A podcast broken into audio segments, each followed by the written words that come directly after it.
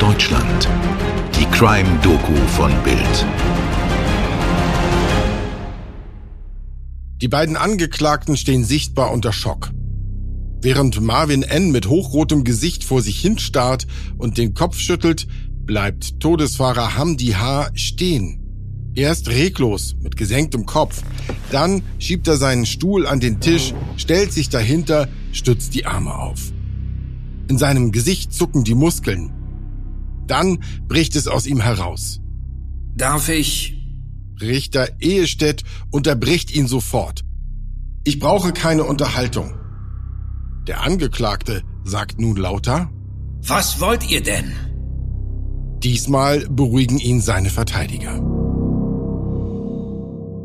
Mit dieser eben gehörten Schilderung berichtet die Zeitung BZ im Februar 2017 über das Urteil im sogenannten Kudamm-Raser-Prozess. Wir möchten euch heute erzählen, warum er die Menschen so bewegt hat und weshalb er Rechtsgeschichte schrieb. Ich bin Mirko Kasimir. Und ich bin Stefan Netzeband. Hallo zusammen. Dass der Tod eines Unbeteiligten bei einem illegalen Autorennen in Berlin zu einer Anklage gegen die Raser führte, das war damals natürlich nicht das Überraschende. Aber dass von Mord die Rede war, das war neu. Dieser Raserfall hat in der Tat Rechtsgeschichte geschrieben in zweierlei Hinsicht. Erstens hat er die Frage in den Mittelpunkt gestellt, ob jemand, der besonders schnell Auto fährt, etwa hier um die Wette in Form einer Art Autorennen, diese Person in Kauf nimmt, dass Menschen in anderen Autos oder vielleicht Fußgänger am Rande, wenn sie getroffen werden, wenn sie an einen Unfall geraten und sterben, dass dann Opfer eines Totschlags, eines vorsätzlichen Delikts oder sogar eines vorsätzlichen Mordes werden. Das ist Professor Martin Heger, einer der bekanntesten Strafrechtler in Deutschland. Er hilft uns heute, diesen Fall juristisch einzuordnen und zu verstehen. Aber erstmal reisen wir in der Zeit zurück zum 1. Februar 2016. Mirko. Dieser 1. Februar ist ein schmuddeliger Tag in Berlin. Immer wieder gibt es Regen, die Temperaturen liegen um die 7 Grad. In einer Shisha-Bar am äußersten westlichen Ende des Kurfürstendamms begegnen sich zwei Männer. Hamdi H. aus Berlin-Moabit, damals 27 Jahre alt, Aushilfe bei einem Küchenbauer, zwischendurch immer wieder arbeitslos.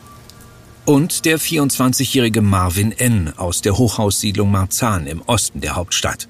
Er ist damals bei einem Sicherheitsdienst angestellt. An diesem Abend wird er von seiner 22-jährigen Freundin begleitet.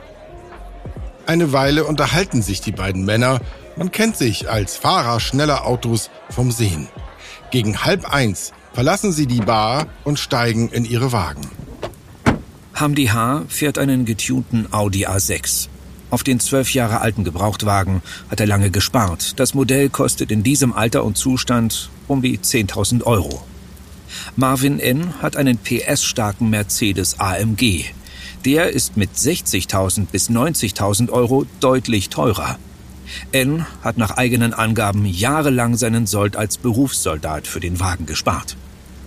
Ein paar hundert Meter östlich am Adenauerplatz stehen die Autos kurz nach 0 Uhr 40 nebeneinander an der Ampel.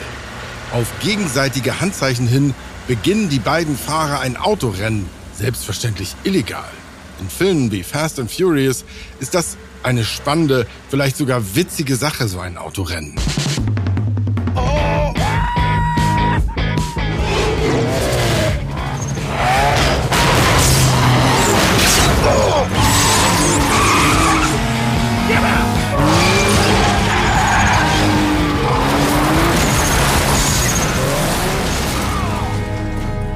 Aber die Realität in dieser Februarnacht sieht so aus.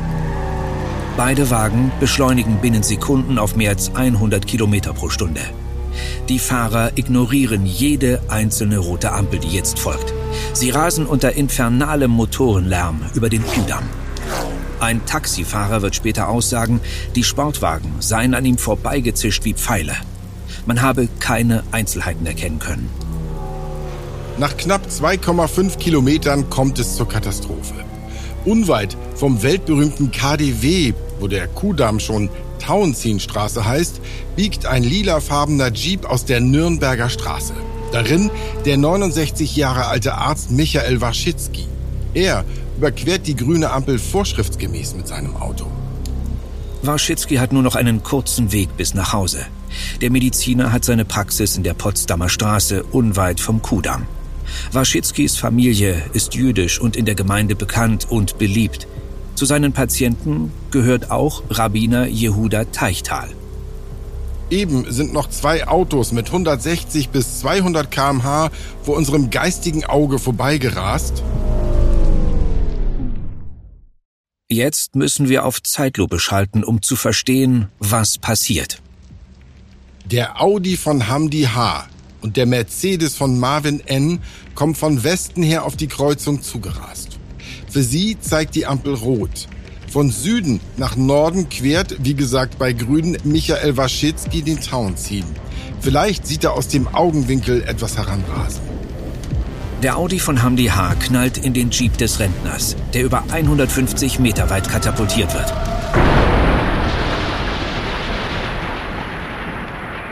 Der Wagen bleibt zwischen Bordstein und Straße auf der Seite liegen. Marvin N. kann dem Crash vor ihm noch soeben ausweichen und landet auf dem Mittelstreifen der Einkaufsmeile, wo schwere Blumenkübel aus Beton eine Durchfahrt versperren. Der Tacho des Mercedes AMG bleibt bei 200 stehen. Michael Warschitzki in seinem Geländewagen ist sofort tot. Beide Raser sind verletzt worden. Marvin Enns Mitfahrerin ist vom Geschehen so geschockt, dass sie in eine psychiatrische Klinik gebracht wird. Mitten in der dunklen, regnerischen Februarnacht ist der Townziehen von Blaulicht bestrahlt. Das Spezialunfallkommando der Berliner Polizei vermisst jeden Flecken des Unfallorts. Die beteiligten Autos werden amtlich beschlagnahmt und abtransportiert. In dieser Nacht endet das Leben des beliebten Berliner Arztes Dr. Waschitzki. Es endet aber auch die Geduld der Öffentlichkeit mit gewissenlosen Rasern. Denn dieser Unfall, der die beliebteste Einkaufsstraße Berlins als Trümmerfeld voller Scherben und Blut hinterlässt, der ist ja nur der Tiefpunkt jahrelanger Missstände. Hier nur eine kleine Auswahl.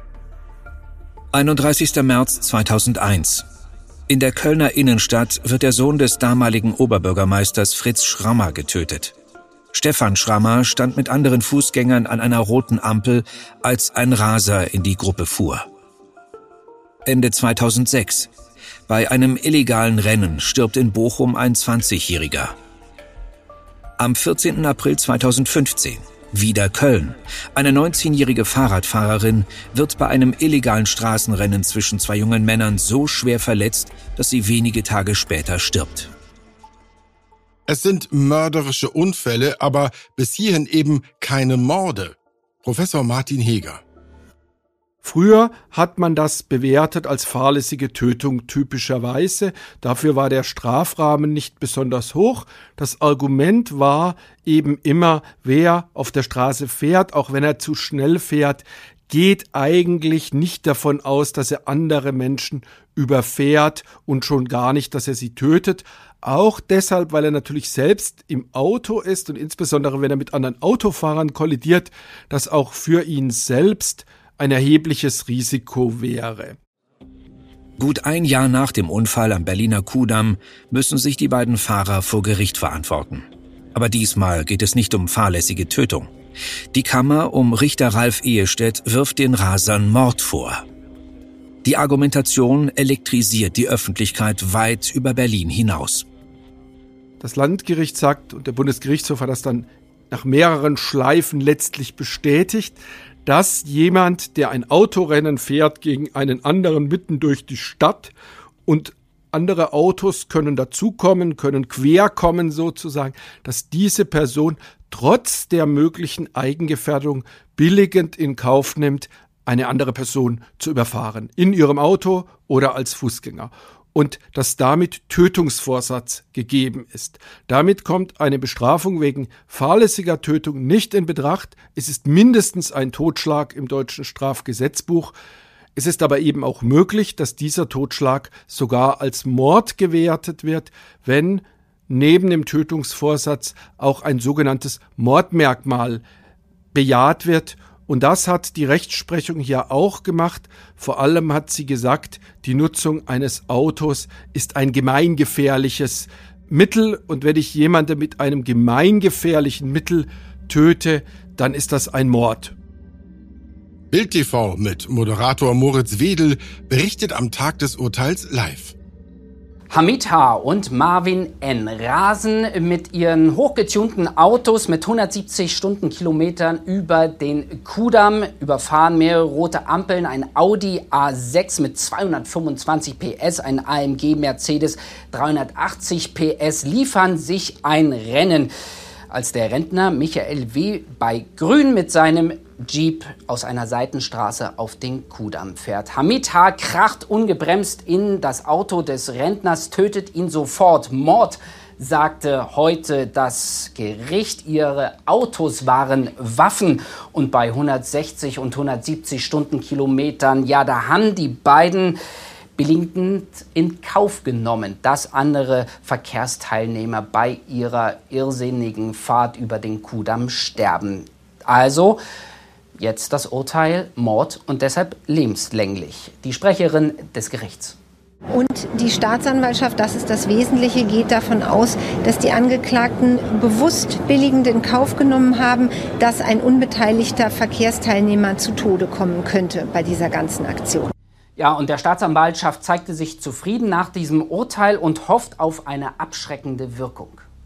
Ich erhoffe mir natürlich, wie mit jedem Urteil, dass man hier äh, erstreitet, ein Stück weit auch eine abschreckende Wirkung gegenüber denjenigen Personen, die sich vielleicht mit dem Gedanken tragen, eine solche Straftat zu begehen, vielleicht auch damit dem Gedanken tragen, ein Straßenrennen durchzuführen, ähm, dass sich vielleicht einige von diesen, oder dass das Urteil einige die Personen von diesem Kreise abschrecken.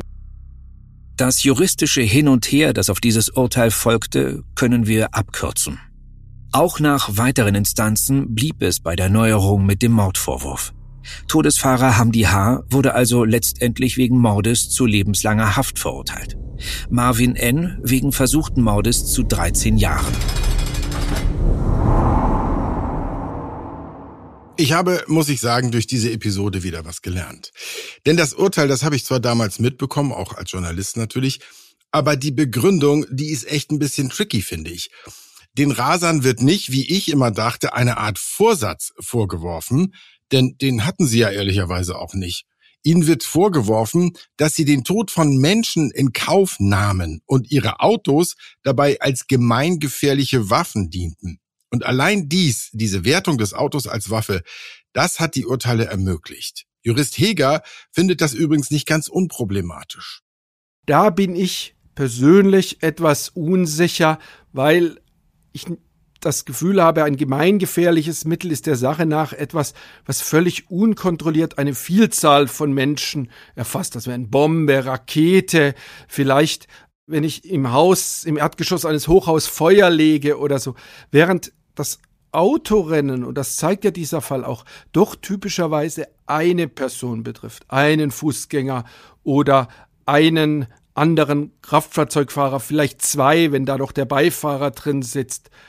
Deshalb bin ich in diesen Fällen etwas unsicher, ob das wirklich überzeugend sein soll, das auch als Mord zu bestrafen. Ich finde das Urteil auch spannend, denn einerseits ist natürlich klar, dass es richtig und wichtig ist, wenn Raser von illegalen Rennen abgehalten werden. Allerdings wirft die Debatte meiner Meinung nach noch die Frage auf, wie die Definition von gemeingefährlichen Waffen eigentlich genau zu interpretieren ist und wie sie zum Beispiel bei Verkehrsverstößen wie Fahren mit überhöhter Geschwindigkeit gewertet wird. Ob das dazu beiträgt, unsere Straßen vor illegalen Rennen zu schützen, das wird sich zeigen müssen. Gute Hinweise und Einwände, Mirko, aber diese Gefahr sieht Juraprofessor Heger tatsächlich nicht grundsätzlich. Wer einfach zu schnell fährt, was fast alle mal machen in ihrem Leben und dadurch einen Unfall baut, wird weiterhin nur wegen fahrlässiger Tötung bestraft werden, vorausgesetzt aus dem Unfall resultiert der Tod des Unfallgegners. Das folgt daraus, dass diese Person, wie wir im Rechtssinne sagen, nicht in Kauf nimmt, jemanden zu überfahren und damit zu töten. Und man kann sich das Ganze umgekehrt vorstellen. Wenn man dieser Person sagt, diesem einfach nur zu Schnellfahrer sagt, würdest du auch fahren, Wenn du wüsstest, dass du einen Unfall baust, dann würde er wohl sagen, nein. Also, fassen wir am Ende nochmal zusammen, was wir heute über Rasen und Mord gelernt haben, mit den Hinweisen von Professor Heger. Folgende Faktoren gehören laut Strafgesetzbuch zu einem Mord. Mordlust, Befriedigung des Geschlechtstriebes, Habgier, Heimtücke, Grausamkeit, gemeingefährliche Mittel, Ermöglichung einer anderen Straftat, Verdeckung einer anderen Straftat, verwerfliche Absicht. Aber es braucht für einen Schuldspruch natürlich nicht alle auf einmal. Es ist möglich, dass in einem Fall mehr als ein Mordmerkmal, theoretisch sogar eine Anzahl verwirklicht sind. Aber das ist nicht nötig. Ein Mord ist schon dann gegeben, wenn auch nur ein Mordmerkmal nachgewiesen werden kann. Und das war hier zumindest in den ersten Fällen die, die Gemeingefährlichkeit der Begehung. Das war also unser Fall für heute. Wir haben Ihnen mit Hilfe der gesammelten Artikel der BZ erzählt und mit Professor Heger. Gebt uns gerne mal Feedback, wie euch diese juristischen Hinweise und Erklärungen gefallen. Schreibt uns zum Beispiel unter podcast.bild.de oder schickt uns eine WhatsApp-Nachricht an 01511 685 1138. Diese Nummer packen wir auch nochmal in die Show Notes, genauso wie die E-Mail-Adresse. Aufnahme und Skript Stefan Netzeband, Postproduktion durch Schwarz Audio Berlin. Wir freuen uns, wenn ihr auch beim nächsten Mal wieder mit dabei seid. Euer Mirko und euer Stefan.